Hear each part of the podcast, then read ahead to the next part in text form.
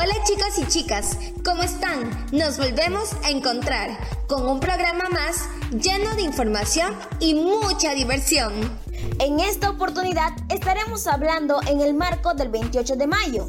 ¿Saben por qué es tan importante esta fecha? Sí, claro que sí. Es el Día Internacional de Acción por la Salud de las Mujeres y nos reuniremos para hablar sobre los fundamentalismos y los derechos de las mujeres. Donde visualizaremos y denunciaremos el difícil acceso y dificultades que sufren las mujeres en cuanto a su salud integral. Todo esto podrás escucharlo aquí, en tu programa Sembrando Voces, Cosechando Derechos. Escúchenos por Radio Itacat, programa producido por adolescentes jóvenes de Ucayali Cusco, con el apoyo de Farmamundi, Agencia Catalana de Cooperación para el Desarrollo, Generalita de Cataluña, y Flora Tristán.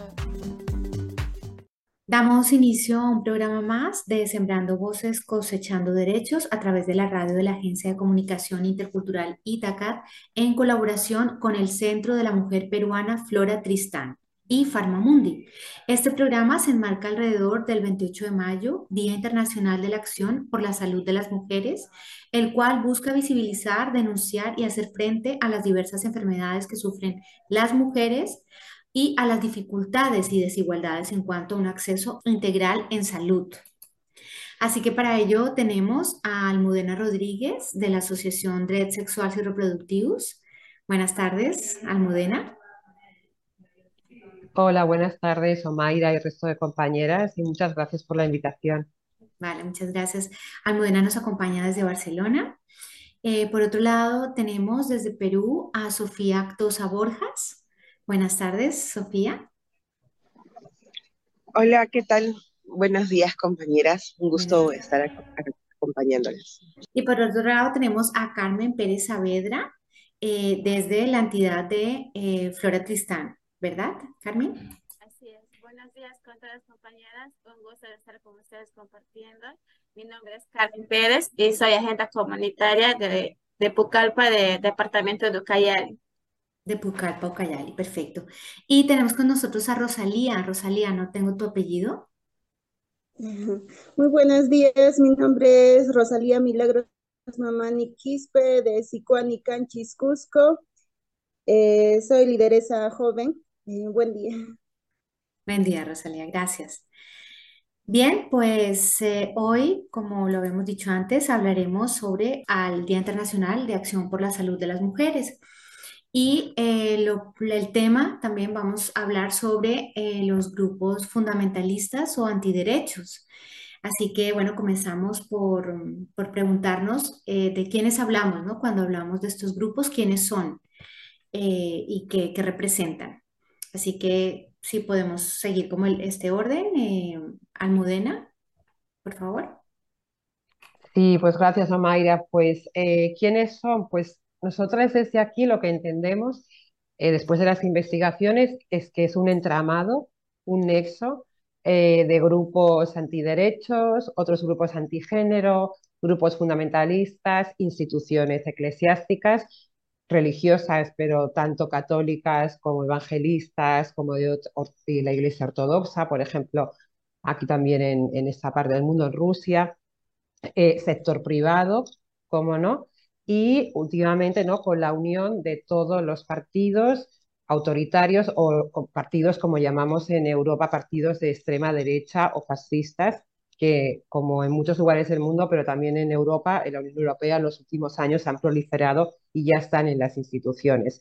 Entonces es todo este grupo nexo de gente muy diversa, muy diferente, de muchísimos orígenes diferentes y procedencias y territorios, pero que han sabido unirse en sus acuerdos y en sus objetivos, dejar a un lado lo que les diferencia, eh, que tienen grandes diferencias, pero han sabido dejarlo al lado y se juntan todos con un objetivo que es el ataque a los derechos sexuales y reproductivos de las mujeres en toda su diversidad y de la población LGTBIQ+, eh, y a través de este discurso de odio, de estos ataques a los derechos sexuales y reproductivos, consiguen llegar al poder, a las instituciones, ¿no? consiguen incluso gobernar los estados y esto les permite llevar a cabo, imponer agendas políticas autoritarias en lo social y ultra neoliberales en lo económico, que esto creo que es uno de los puntos clave que, que, les define, ¿no? que son autoritarios y de orden en lo social, pero neoliberales extremos en lo económico. Gracias, Almudena.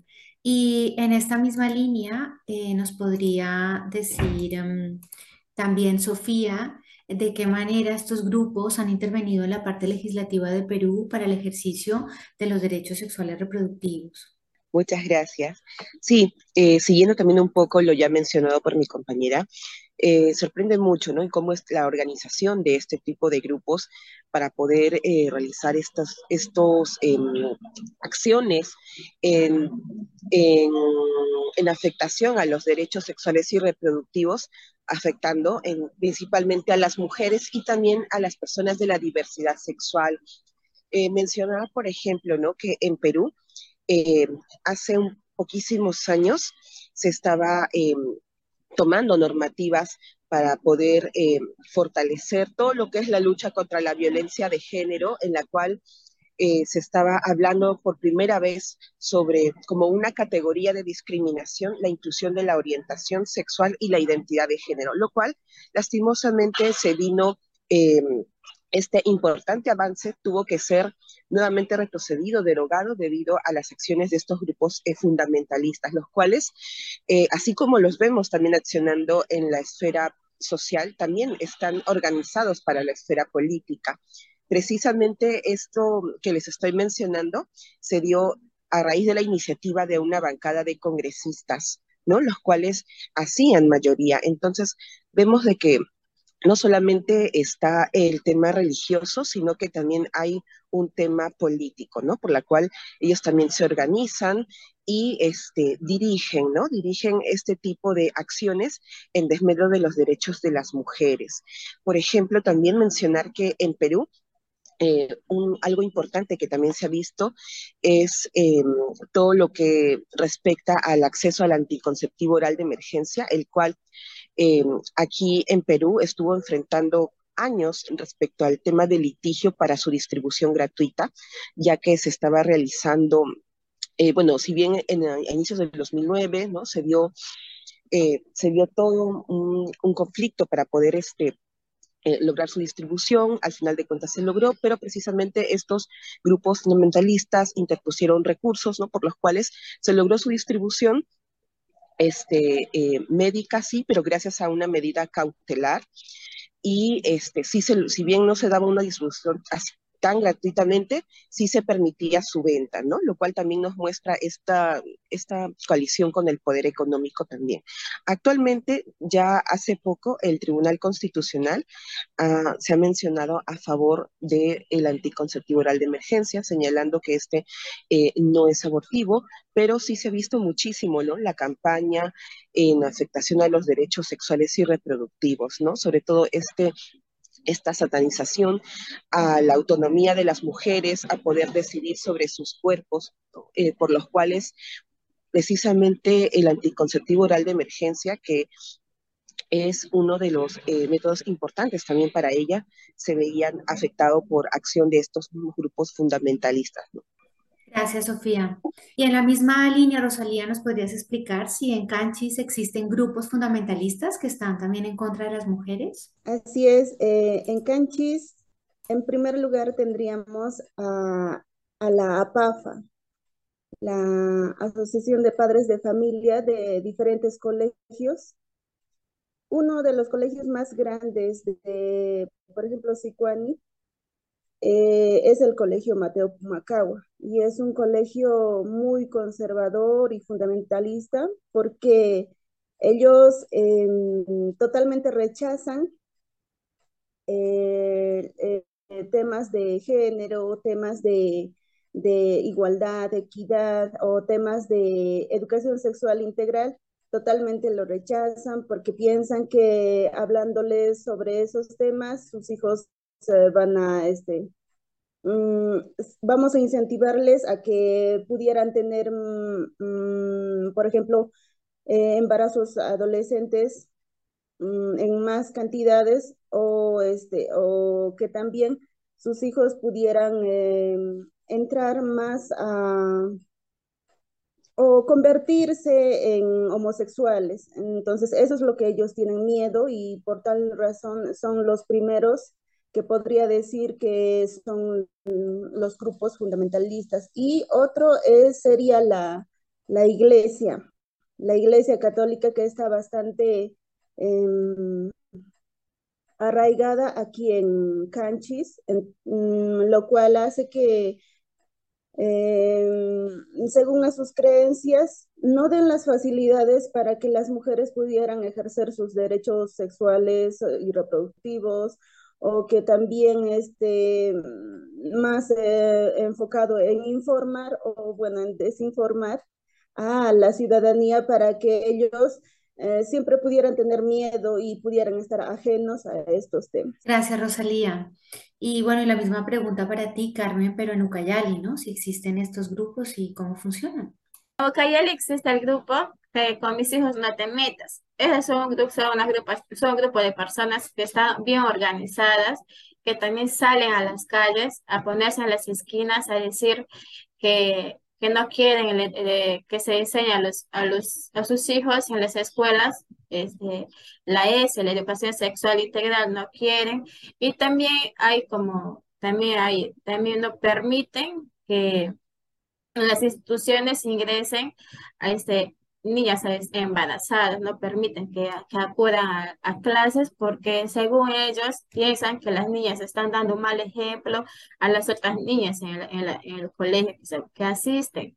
Y también están que, que no quieren que, que, que, los, que los niños aprendan, ¿no? Porque dice que, que los niños no deben de conocer eso, que no tienen que, que estar, que les estén hablando de sexualidad en los, en los colegios porque, porque son niños que no tienen por qué estar conociendo esas cosas, porque según ellos dicen que se les está abriendo la mente a que ellos sean, sean dice, este, libres en, en, su, en, la, en el acto sexual, podría decir, ¿no?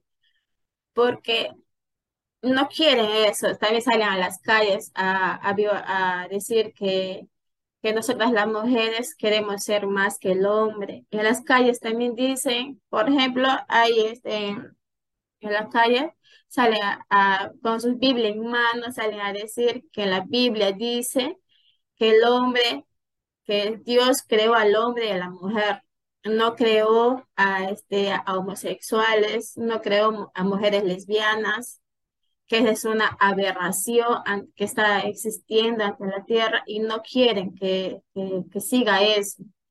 Ahí, y, y, la gente sale con sus pancartas, ahí salen con sus carteles a decir que eh, Dios puso así al, hombre y a la mujer, que estamos queriendo vivir dice, como Sodoma y Gomorra, así dicen. Y, y, por eso esos son grupos que totalmente salen y se están oponiendo ante la educación sexual, bueno, acá en nuestra ciudad de Ucayali, Pucallpa, ¿no?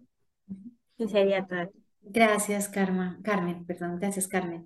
Em, bueno, y ya muchas han hablado de, de, cómo operan, ¿no? Estos, estos grupos, eh, pero también me gustaría como eh, preguntar un poco em, cuáles son las demandas principales, que muchas ya han hablado, de que, demandan estos grupos, pero sobre todo cómo afectan ¿no? estas demandas a los derechos de las mujeres en general y a los derechos sexuales y reproductivos ¿no? de las mujeres en particular, cómo, cómo les afectan. Sería, eh, bueno, comenzamos primero por Almudena. Sí, pues como decían ya mis compañeras en sus intervenciones, una demanda, bueno, sería la erradicación, la prohibición total del aborto, eh, del derecho al aborto, que es un derecho humano, esa es una de sus principales demandas. Otra de una segunda principal que hacía referencia a Carmen es la prohibición de la educación sexual obligatoria en las escuelas en toda la etapa curricular. Esto es uno de los objetivos compartidos en todo el mundo. Aquí en España, la campaña con mis hijos no te metas se llama el PIN parental, pero la campaña con mis hijos no te metas se ha producido en toda Latinoamérica y Bolsonaro le permitió ganar unas elecciones en Brasil. Una tercera demanda muy importante, con, muchísima violencia además, es eh, eh, el odio hacia las personas transgénero, pero sobre todo a las mujeres transgénero, de no reconocerles ni su autodeterminación de género ni ninguno de los derechos sexuales y reproductivos, y ahí también con muchísima violencia cómo se utiliza los derechos de la infancia y a la niñez, ¿no? a, a niños y niñas transgénero, donde se les prohíbe poder decidir sobre su cuerpo, sobre su género y sobre su soberanía corporal. Y todo esto es siempre eh, rodeado de desinformación, de noticias falsas, de bulos que siempre son los mismos. Son los mismos bulos que se propagan en Perú, en Colombia, en Guatemala, en Estados Unidos, que en España, en Polonia o en cualquier otro lugar. Eh, también, como no, la lucha contra, contra el matrimonio igualitario, está claro, o sea, no, la prohibición de las diversidades sexuales, porque por encima de todo, estos grupos luchan por mantener un orden heteropatriarcal y heteronormativo con los mandatos de género como ellos entienden que debe de ser, como hacía referencia, hacía referencia Carmen. Y, cómo nos afecta a las mujeres, y, y abro a las mujeres en todas nuestras diversidades, porque es a las mujeres y a la población LGTBIQ+. Eh, nos afecta de no poder decidir libremente eh, tomar nuestras propias decisiones, ni siquiera poder ejercer nuestra soberanía corporal. Esto nos empobrece, nos aísla, eh, nos, dificulta llegar al mercado laboral, nos dificulta también, em, nos pone en riesgo nuestras vidas, ¿no? Cuando se prohíbe el derecho al aborto y te obligan a un, eh, embarazo forzado, en muchos casos hay riesgo de, enfermedades o riesgo de muerte. Eh, a violencia nos está exponiendo porque todo esto va siempre acompañado de discursos de odio en las redes sociales, de discursos de odio en los medios de comunicación generalistas, por lo menos en España, donde se blanquea al fascismo y a estos grupos y por lo tanto todas aquellas personas que pertenecen a las diversidades sexuales están expuestas a mayor incremento de violencia física como está ocurriendo en España. Y, también, bueno, por ir acabando, em, la niñez, ¿no? Cómo afecta el desarrollo de nuestros niños y niñas de la infancia cuando ni siquiera pueden poder entender o decidir lo que es vivir una, una vida libre de todo tipo de violencias, ¿no? Que es lo que nos enseña la educación sexual. Entonces, realmente sus demandas son muy importantes, pero cómo afectan nuestros cuerpos y en nuestras vidas, creo que es de suma importancia. Gracias, Almudena. Eh, bueno, la siguiente pregunta es para Sofía y es eh, sobre las eh, propuestas legislativas que se han planteado en Perú eh, que vulneran los derechos sexuales reproductivos de las mujeres. También eh, siguiendo un poco en lo que también ha ido mencionando Almudena, también en Perú nosotras tenemos eh, todo un contexto en el cual estamos viendo que la violencia está más agudizada que nunca y necesitamos respuestas, ¿no? Respuestas efectivas para la prevención. Es en este marco que nosotros identificamos la, la implementación de la educación sexual integral, también una gran necesidad el poder acceder eh, es al aborto, eh, al aborto terapéutico también, ¿no? Como también el, el ideal de, de, que se puedan, este, que las mujeres puedan tener autonomía, ¿no? Autonomía reproductiva, pero lastimosamente en este escenario estamos viendo que eh, se viene todo un paquete, por decirlo así, de medidas eh, legislativas, de propuestas legislativas por parte de estos grupos conservadores que tienen, ¿no? Que tienen eh, alianzas dentro de espacios de decisión, como es en este caso el Poder Legislativo, el Congreso. Eh, por ejemplo, mencionarles algunas de ellas, ¿no? Se ha planteado el proyecto legislativo 785, en el cual se busca reconocer derechos al concebido. En este caso, dando a entender que eh, eh, se está prácticamente priorizando la vida del concebido sin mirar las circunstancias en las cuales muchas mujeres están afrontando un embarazo, por ejemplo, invisibilizando a las niñas víctimas de violencia sexual, a las mujeres que pueden presentar un problema ah, a raíz de una situación de embarazo. Entre otros, también otro de los ataques eh, fundamentalistas ha sido el proyecto legislativo 1229, en la cual este, se está proponiendo cambiar la, la denominación de Ministerio de la Mujer por Ministerio de la Familia invisibilizando nuevamente los derechos de las mujeres cuando más, eh, más estamos en un contexto de violencia que necesita eh, recalcar, ¿no? o mejor dicho, trabajar las desigualdades estructurales, se está dando prácticamente un retroceso eh, queriendo invisibilizar el, la, em, a, las mujeres. Eh, también está el proyecto legislativo eh, número 1520 que propone garantizar el embarazo al feto y al entorno familiar, que viene prácticamente en este mismo sentido, ¿no? De garantizar, es decir, garantizar principalmente el embarazo sin nuevamente mirar las circunstancias que hay detrás, ¿no? Que es decir, eh, la salud de las mujeres, ¿no? O sea, quitando prácticamente eh, que se garantice la salud de las mujeres y poniendo eh, sobre ello derechos de el, concebido, del el feto. Ahora, eh, otra situación que nos ha afectado también bastante es que hace poco se aprobó la ley 31498, que es la ley que impulsa la calidad, la calidad de materiales educativos en el Perú, que no es más que nada, es, o mejor dicho, es prácticamente eh, una ley por la cual se ha buscado que eh, se dificulte la implementación de la educación sexual integral, pidiendo que los padres de familia supervisen el contenido de los textos escolares. Esto ha venido con un trasfondo de impedir que se, eh, que se pueda trabajar el enfoque de género en los textos escolares, ¿no? Ya que precisamente esta iniciativa salió de estas bancadas conservadoras, ¿no? Las cuales están en contra de la implementación del enfoque de género como también de la educación sexual integral, lo cual eh, es un retraso también para los derechos de las mujeres y que afecta principalmente a las niñas, adolescentes, que en pandemia hemos estado viendo cómo han estado viviendo situaciones de violencia, que han estado enfrentando embarazos forzados y donde prácticamente se está dificultando el acceso al aborto terapéutico en Perú, que en, la situación de Perú actualmente es la única eh, modalidad de aborto legal. Gracias, Sofía. Rosalía, y eh, bueno, la pregunta sería, eh, ¿por qué las mujeres de Canchis es importante realizar la vigilancia ciudadana? ¿En qué consiste esto exactamente?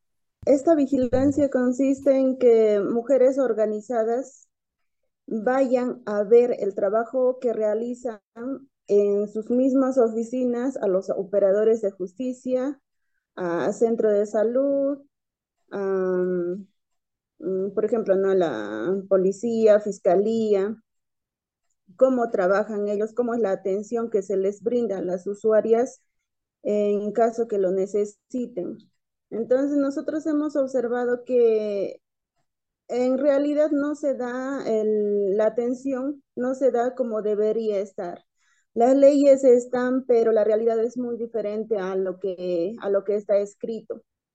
O, los protocolos eh, no se cumplen como debería ser, o cada uno ni siquiera este, conocen sus papeles o cuáles son sus funciones en su trabajo, no, no lo conocen tampoco. O muchas veces eh, por, la, por la pereza o por, este, por mm, menos carga de trabajo no lo realizan o simplemente por el hecho de cumplir sus metas. Entonces, es importante que nosotros veamos para el beneficio de las mujeres eh, en, en, general, ¿no? Eh, adolescentes, niñas, mujeres adultas y mujeres mm, mayores, ¿no? Eh, hemos visto casos, por ejemplo, en el Centro de Emergencia Mujer, tenemos dos en Canchis, mm, en Sicuani. Eh, ¿Cómo trabajaban? Eh, digamos que hay este, ah, tiene que haber cinco profesionales trabajando, pero ellos se habían dividido los días o por ejemplo, el, día lunes trabaja solo una persona, martes, este, digamos, la trabajadora social, eh, miércoles ya viene el abogado y los demás días, eh, ah, o sea, así sucesivamente y entonces em, cuando le decimos, ¿no? ¿Y qué pasa si este día yo vengo y no hay, este, no hay el psicólogo? ¿Qué hacemos? Ah, yo hago de, eh, digamos, viene el abogado, yo hago de psicólogo, trabajador social, hago, de, hago la admisión, yo lo hago todo ese día. Entonces, eso es lo que, o sea, no es, mm, no está bien para las usuarias porque en una atención se demora alrededor de dos horas. Mientras está atendiendo una sola persona a una usuaria, ¿qué es lo que va a hacer las demás uh, usuarias que están esperando? Hemos visto un caso de una usuaria que llegó a las 11 de la mañana la atención es hasta las 4 y 15 en los eh, SEM regulares y entonces ella no podía ser atendida porque solo había un personal y eh, como estaba con, con cuatro, cuatro usuarias más, entonces ella ya no podía entrar porque ya no le iba a alcanzar el tiempo. Entonces lo que le dijeron es que vuelva al siguiente día ya para que pudiera ser atendida esos son uno de los casos que suceden. Otro, por ejemplo, en el caso de la policía, eh, los policías mm, todavía no conocen las nuevas, eh, las nuevas formas y los protocolos que se están dándose en, caso de violencia, violencia familiar o con la ley 3364, cómo se debería atender a las usuarias o simplemente les gritan, ¿vas a denunciar o no vas a denunciar? Ya saben que, que tienen que recibir las denuncias y entonces va una llorando, buscando orientación, no sabe qué, qué hacer, qué decisión tomar.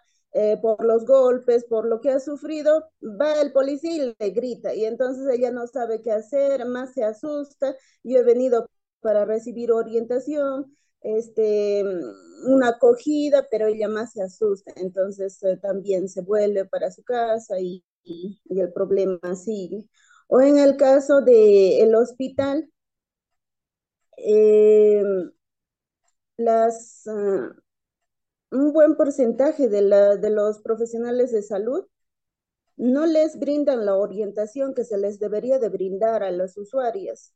Las usuarias eh, desconocen de, digamos, de lo que les tiene que brindar la orientación, no saben. Eh, cuando se les pregunta, ellas desconocen. Se les pregunta y ellas contestan que sí, sí me ha atendido bien, pero se les pregunta em, exclusivamente de, digamos, ¿te, ha orientado en este tema? No.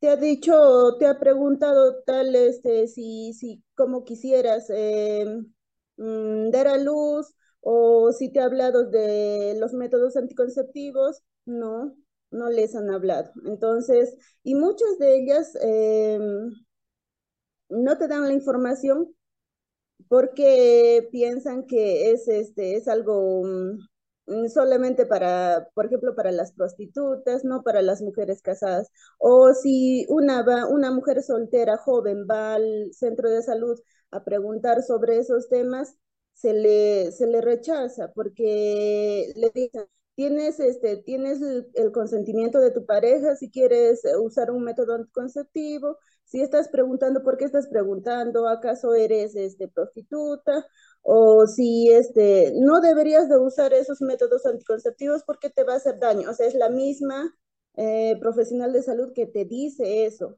eh, y son muchas de las que lo hacen. Y por ejemplo, en el caso del aborto terapéutico, el canchis todavía no se ha dado. No se ha dado porque primero, eh, una, digamos, eh, yo puedo sufrir de violencia sexual y voy al hospital a pedir este, el kit de emergencia, no me van a dar. No me van a dar, eso lo dijo el mismo director del, del hospital, eh, que primero tiene que haber los debidos papeleos que lo tiene que emitir el, el juzgado o la fiscalía para que ellos pudieran este, entregar, si es que uh, ellos toman esa decisión, pero si no, no, no te pueden entregar así nada más.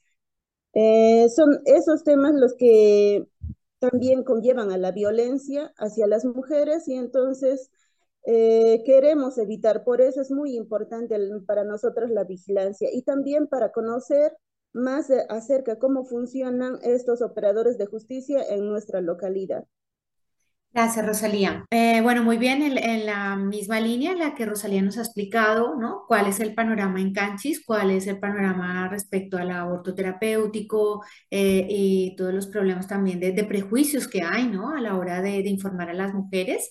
Eh, en Ucayali, Carmen, también nos gustaría que sobre todo desde tu visión de agenda comunitaria nos expliques, eh, pues esto, eh, en las visitas diarias, si se han reconocido eh, que las mujeres sufren violencia obstetricia y si han encontrado que las mujeres realmente, pues, cuáles son las dificultades que tienen en el ejercicio de los derechos sexuales y reproductivos, Carmen. Gracias. Bueno, no- en nuestro caso, como soy agenda comunitaria, cuando salimos hacia las visitas, hacia las, hacia las usuarias, ellas, cuando se les pregunta si han- en algún momento han sufrido sobre violencia, ellas en primera instancia te dicen que no, que no, pero cuando lo vas haciendo, bueno, como preguntas o cuestionarios, ellas van pensando y van reconociendo, ahí recién se dan cuenta de que sí, en cierta, en ciertos momentos han sufrido violencia, como por ejemplo, este, que no les ha, como decía mi compañera Rosalía, que no les han explicado sobre los métodos anticonceptivos, que, por ejemplo, que en caso de los adolescentes, que no hay un espacio diferenciado para la atención para ellas.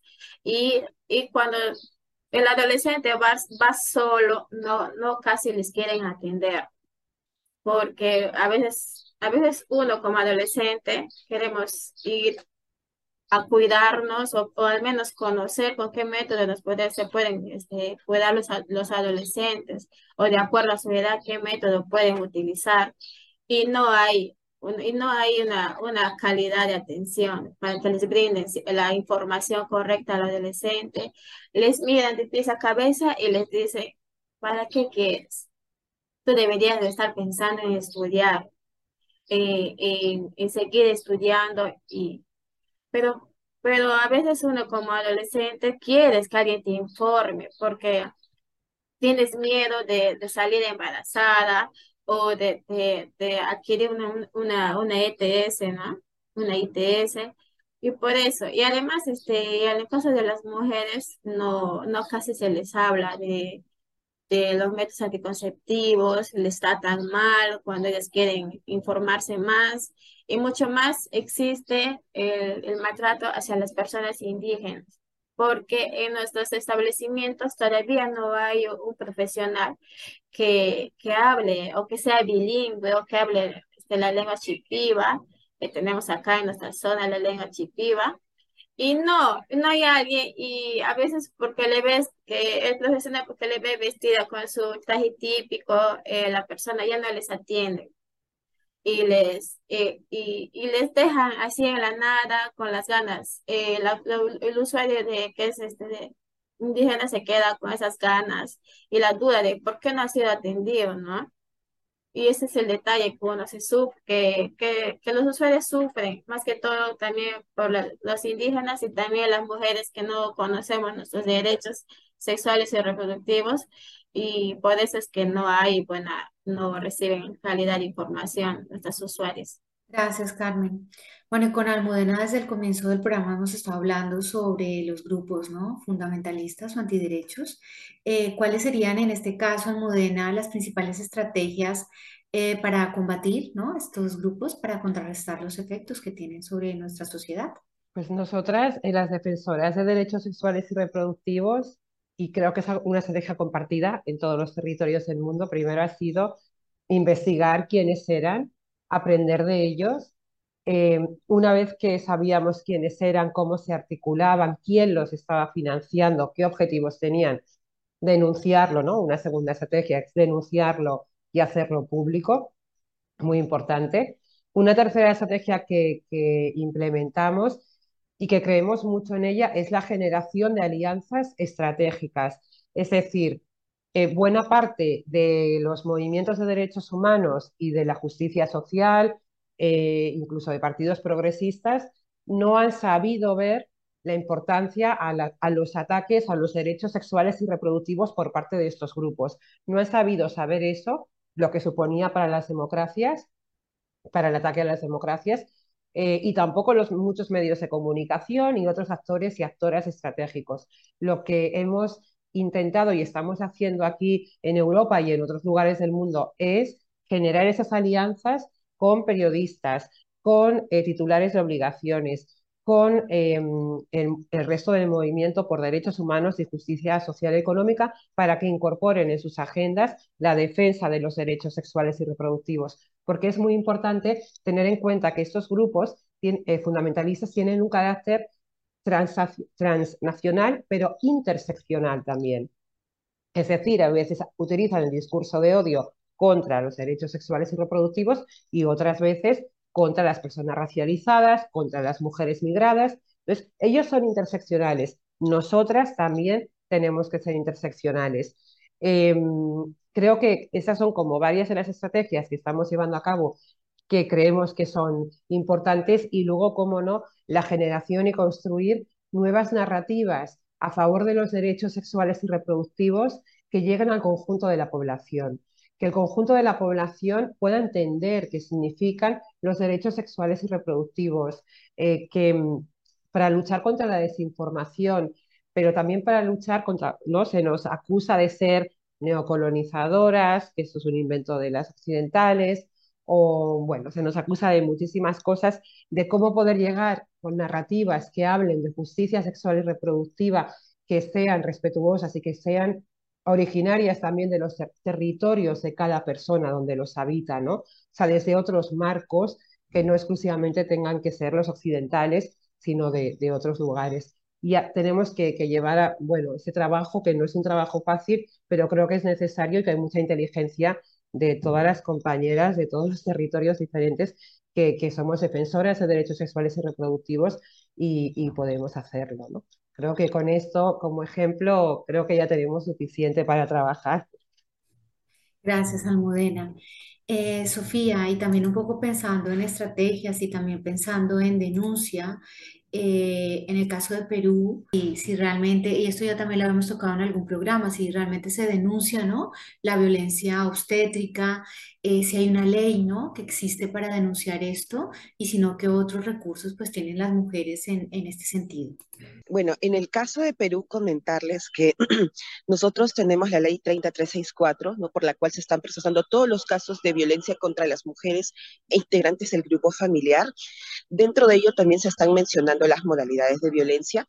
Entre ellas este, estaba también la violencia obstétrica, que ahora más bien se comprende de manera más amplia y es denominada como violencia en servicios de salud sexual y reproductiva, ¿no? Dentro de las cuales se comprende la violencia obstétrica.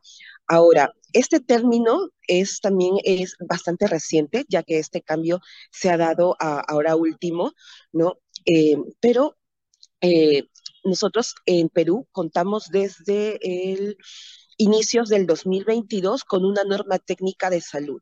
Es una norma técnica por la cual eh, se dan una serie de medidas para la prevención de la violencia de género en los servicios de salud sexual reproductiva.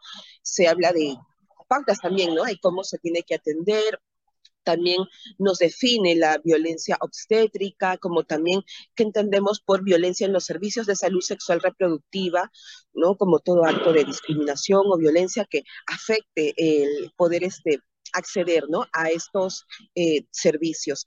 Entonces, dentro de esta norma técnica, eh, si bien no existe, por decirlo así, un delito propiamente de violencia obstétrica, eh, aquí sí indica ¿no? que ante una situación de violencia que se dé en los servicios de salud, está, señala el libro de reclamaciones, eh, señala también que esta, este tipo de, quejas o libro de reclamaciones también se puede eh, acceder de manera virtual, es decir, invita también a que podamos registrar propiamente la queja, ¿no? Ya que si bien en la vía penal no hay propiamente un violencia obstétrica así específico, ¿no?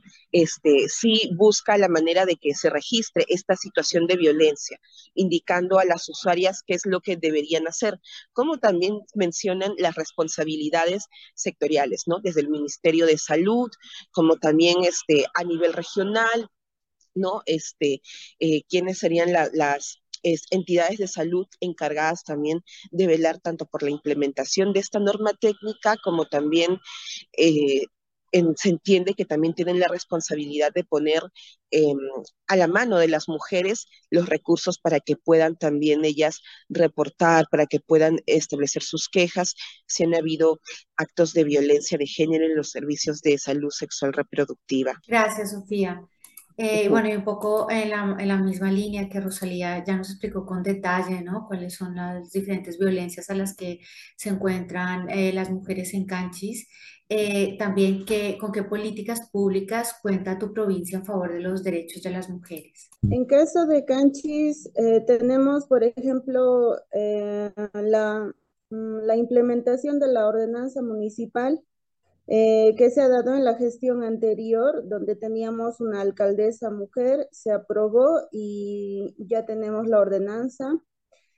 Mm, pero mm, ahora con la nueva gestión tenemos un alcalde, es un alcalde ya em, que ha sido alcalde varias veces, ha sido varias veces elegido, pero también él es conservador y es más, más que todo machista. Y entonces está, mm, mm, ¿cómo, se, cómo decir? muchas veces marginando o no escuchando a las mujeres o a las organizaciones de mujeres.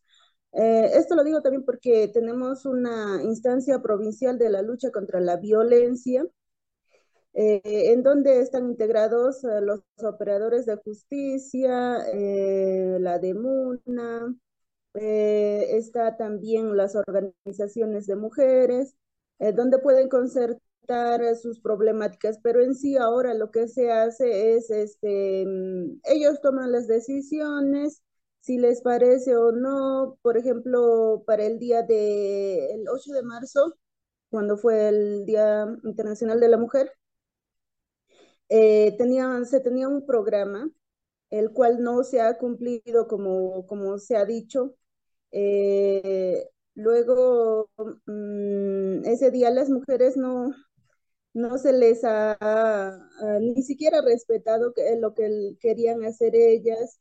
Eh, simplemente se les ha dado este, un plato de comida y eso ni siquiera a todas. luego también eh, cuando hubo una reunión, una reunión programada por el tema de feminicidio.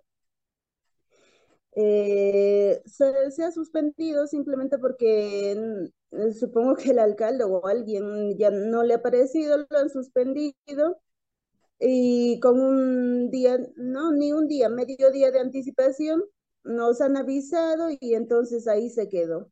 O sea, no, no le mueve ni el feminicidio, no le mueve la, la violencia que se ejerce contra las mujeres en general.